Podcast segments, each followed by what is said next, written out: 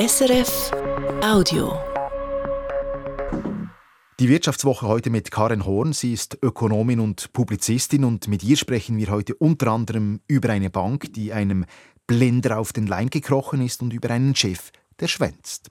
Mein Name ist Matthias Heim. Ja, Karen Horn, zuerst natürlich zum großen Thema dieser Woche. Die Bank Julius Baer muss einen Kredit von 600 Millionen Franken abschreiben.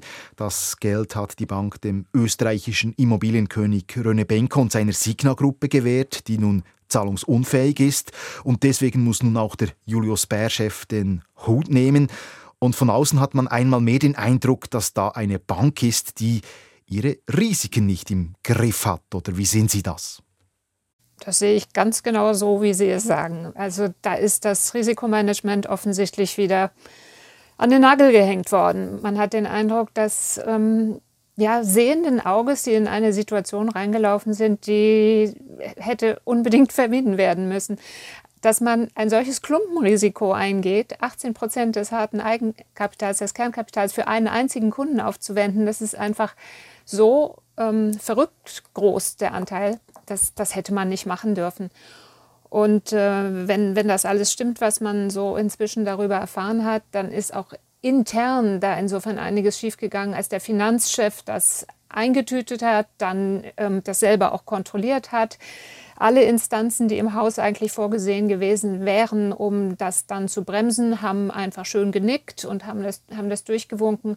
Also da kann man nur sagen, der, der Anspruch, der mal den CEO ähm, begleitete, dass man da aufräumt und dass das alles ordentlich und vorsichtig gemacht wird in Zukunft, ist da ganz offensichtlich nicht eingelöst worden. Und das ist wirklich, es ist peinlich und mal wieder für den Finanzplatz ähm, sehr unangenehm.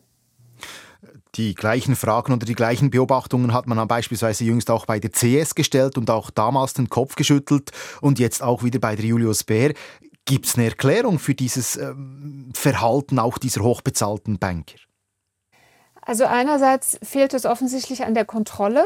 Und das ähm, könnte sich ändern, wenn die FINMA das irgendwann mal bekommen würde, worauf sie immer dringt, nämlich so ein Senior Management Regime, wo sie selber nicht, nicht nur klare Zuständigkeiten aus den einzelnen Bankhäusern kennt und dann eben auch klarer zuzuordnen ist, wer was verbockt hat, sondern wo sie auch Freigaben geben müsste. All das beides wäre, wäre gut.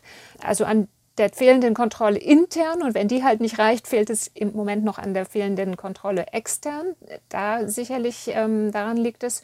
Und wenn, wenn man nach den Motiven fragt, warum Banker immer wieder sich in solche Situationen bringen, ja, ich habe mir auch überlegt, also man, man ist ja immer sehr schnell mit der Gier zur Hand, ähm, dass man sagt, die, die wollen, die kriegen einfach den Hals nicht voll genug und wollen immer größere Renditen und das System der Boni, das heißt, die sind immer an den, an den Erträgen auch beteiligt, das trägt dazu bei. Das ist sicherlich vielleicht ein Faktor, aber ich glaube, also ich würde das gar nicht allen unterstellen, dass es so sehr um den eigenen Vorteil geht, sondern irgendwie wollen die wahrscheinlich der größte Banker aller Zeiten werden und wirklich den, die, die tolle Leistung bringen und ähm, hatten jetzt bei Benko das Gefühl, da sind sie an der richtigen Stelle. Und das war leider vollkommen blauäugig. Der Mann war dermaßen schillernd, das hätte man schon sehen können.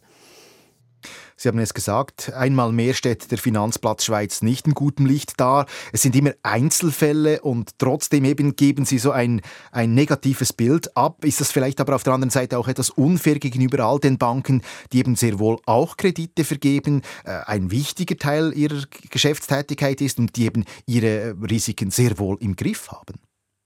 Ja, das ist natürlich immer so, dass dann, wenn, wenn einer sich schlecht verhält, die ganze Branche mit etwas mehr Misstrauen beäugt wird. Aber das schadet denen ja nicht. Also im Zweifelsfalle werden auch da jetzt Kunden wieder weggehen. Davon profitieren alle anderen, die Konkurrenten. Das ist die ganz normale Sanktion des Marktes. Und im Übrigen denke ich, dass also mein Eindruck ist, dass die Reform oder die, die Ausstattung der FINMA mit neuen Kompetenzen durch den politischen Prozess sehr zögernd läuft. Und solche Ereignisse wie dies äh, könnten das noch mal ein bisschen befördern. Und insofern hat es sozusagen durch die Hintertür noch mal einen guten Effekt. Ähm, und auch davon würden, würde ja die ganze Branche profitieren, wenn, wenn das Vertrauen zunehmen könnte, weil man wüsste, die Aufsicht ist entsprechend ausgestattet und, und kann auch dafür sorgen, dass da ein bisschen mehr Ordnung einkehrt. Genau, und Sie haben das äh, Senior Management oder eben diese äh, klare Zuständigkeit vorhin auch angesprochen. Das ist ja auch ein Instrument, das die, die FINMA, die Finanzmarktaufsicht, explizit auch, auch wünscht und wahrscheinlich zeigt oder könnte jetzt dieses äh, Beispiel einmal mehr zeigen, dass eben die Politik jetzt gefordert ist, hier ähm, entsprechend der FINMA die, die nötigen Instrumente in die Hand zu geben und dass eben nicht die CS schon wieder abgehakt und vorbei ist. Ganz genau. Also ich denke, das ist eben hier gerade ein geradezu ein Lehrbuchbeispiel gewesen mit dem Finanzchef, dem CEO, dem, dem Präsidenten. Alle waren involviert. Der Risikochef ist nicht mehr da, aber jedenfalls all diese vier Instanzen, die involviert waren, ähm, waren, waren irgendwie alle zuständig und es wäre gar nicht so klar, wer jetzt die Konsequenzen ziehen muss. Es hat jetzt der CEO die Konsequenzen gezogen, aber das reicht wahrscheinlich nicht. Gleichzeitig den ähm, Präsidenten absägen kann man nicht gut, weil dann die die Bank völlig die Struktur verliert. Aber irgendwann, denke ich, wird er auch gehen müssen. Aber genau das ist der Punkt bei einem solchen Senior Management Regime, dass man, dass man die Verantwortlichkeiten ganz klar zuordnen kann und dass dann auch die Haftung geklärt ist. Verlassen wir die Bank Julius Baer, wenden wir uns einem anderen großen Unternehmen in der Schweiz zu, und zwar Novartis. Ich möchte da allerdings nicht über die einzelnen Zahlen sprechen und diese analysieren mit Ihnen, sondern über eine Beobachtung äh, sprechen, denn es ist so, dass normalerweise der Chef oder die Chefin eines großen Unternehmens die Jahresergebnisse äh, präsentiert, auch kommentiert, egal ob die jetzt gut oder schlecht sind. Allerdings war das bei Novartis jetzt äh, diese Woche nicht der Fall und das ist durchaus bemerkenswert. Der Chef Vas Narasimhan hat salopp gesagt die Jahresmedienkonferenz geschwänzt. Aus Ihrer Sicht geht das? Ja, eigentlich geht das nicht und es ist auch bisher noch nicht vorgekommen. Ich denke auch nach dem Protest, den er dafür geerntet hat, wird es auch nicht wieder vorkommen. Also das war jetzt ähm, schon eine ziemlich peinliche Nummer. Ähm, ich denke, er hatte keine Lust, sich Fragen anzuhören aus der Presse zu seiner eigenen Vergütung. Ähm, aber das ist nur eine Erklärung und alles andere als eine Entschuldigung. Ähm, auch dazu hätte er Stellung nehmen müssen. Das, das, das geht einfach nicht. Also ich verstehe das sehr gut, dass da viele etwas indigniert reagiert haben. Also ist das jetzt nur, dass wir Journalisten oder Journalistinnen die Nase deswegen rümpfen oder zeigt es eben allenfalls doch auch etwas mehr? Dass die, dass die Journalisten die Nase darüber rümpfen, hat ja was damit zu tun, dass die auch erwarten, dass die Bevölkerung, die Öffentlichkeit insgesamt die Nase darüber rümpft. Also die Stimmung ist schon dann im Zweifelsfalle negativ gegenüber einem solchen, ja, nicht dafür einstehen, was im vergangenen Jahr passiert ist und eben auch nicht selber sich mit seinem, mit seinem Gehalt ja, der Beurteilung stellen. Nein, das ist sicherlich von der Seite der Empfänger her ein Zeichen für eine Stimmung und auf der Seite ja, von Seemann selber ist es, ein, es ist eine gewisse Arroganz, die, die nicht angemessen ist. Ich meine, sein, sein, seine Vergütung ist deutlich höher als die seines Vorgängers. Ähm, bis jetzt kann man noch nicht sagen, dass er so viel mehr gebracht hat. Nun die Vergütung nicht nur in Abhängigkeit von der Leistung berechnet, das wissen wir alle. Es ist auch eine Frage des Marktes und wie groß die ähm, Chancen sind, dass man woanders hingeht und noch eine bessere Stelle bekommt. Es ist also auch immer so ein bisschen vor diesem Hintergrund zu betrachten. Aber es ist einfach, es ist schlechter Stil. Es ist wahnsinnig schlechter Stil. Und ähm, insofern, wie gesagt, ich glaube, es bleibt ein Einmaleffekt. Das kommt bestimmt nicht wieder vor. Eben, es geht ja um eine, um eine Größenordnung von über 60 Millionen Franken Salär für den Novartis-Chef.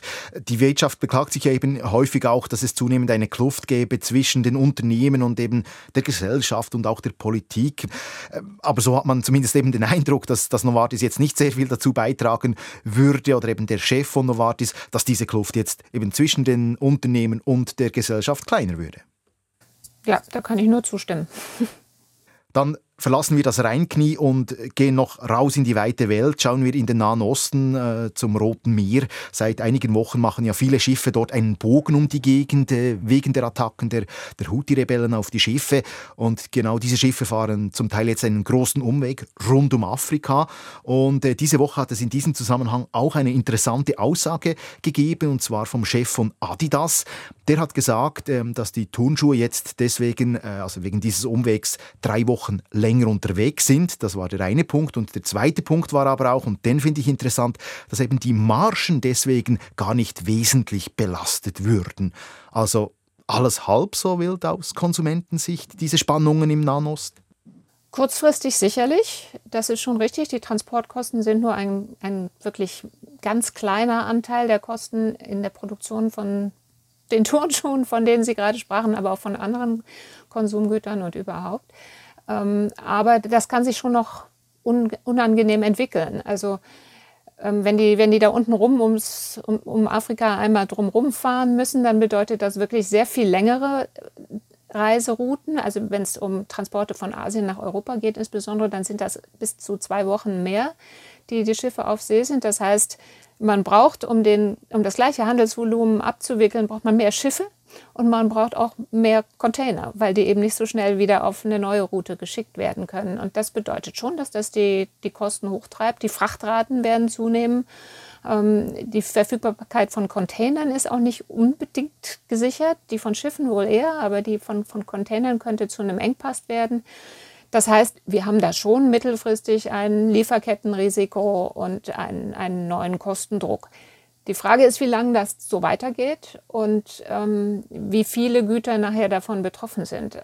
Also wenn, wenn das auch wieder die Energielieferungen betreffen wird, Erdöl, Erdgas und so weiter, dann kann das schon auch nochmal wieder einen neuen Inflationsdruck bringen. Also ich würde das nicht so sehr auf die leichte Schulter nehmen, aber kurzfristig ist es richtig, dass, dass das nicht viel ausmacht. Aber die Entwicklung ist, wenn sie lange andauern sollte, schon nicht, nicht gut. Karin Horn, wir werden natürlich in den nächsten Wochen ganz bestimmt noch genau äh, eben die Situation im Nahen Osten verfolgen und auch darüber sprechen bei uns in der Wirtschaftswoche. Wenn wir jetzt den Blick äh, noch etwas in die nahere Zukunft richten, dann äh, fällt nächste Woche vor allem ein Datum auf, der Dienstag, da wird die UBS ihre Geschäftszahlen fürs vergangene Jahr präsentieren und bekanntlich ist die UBS durch die Übernahme der CS heute eine andere Bank, als sie das noch vor einem Jahr war. Werden wir da eine Bank sehen, die vor Selbstvertrauen nur so strotzen wird? Das wird sicherlich die Inszenierung sein, die gewählt wird.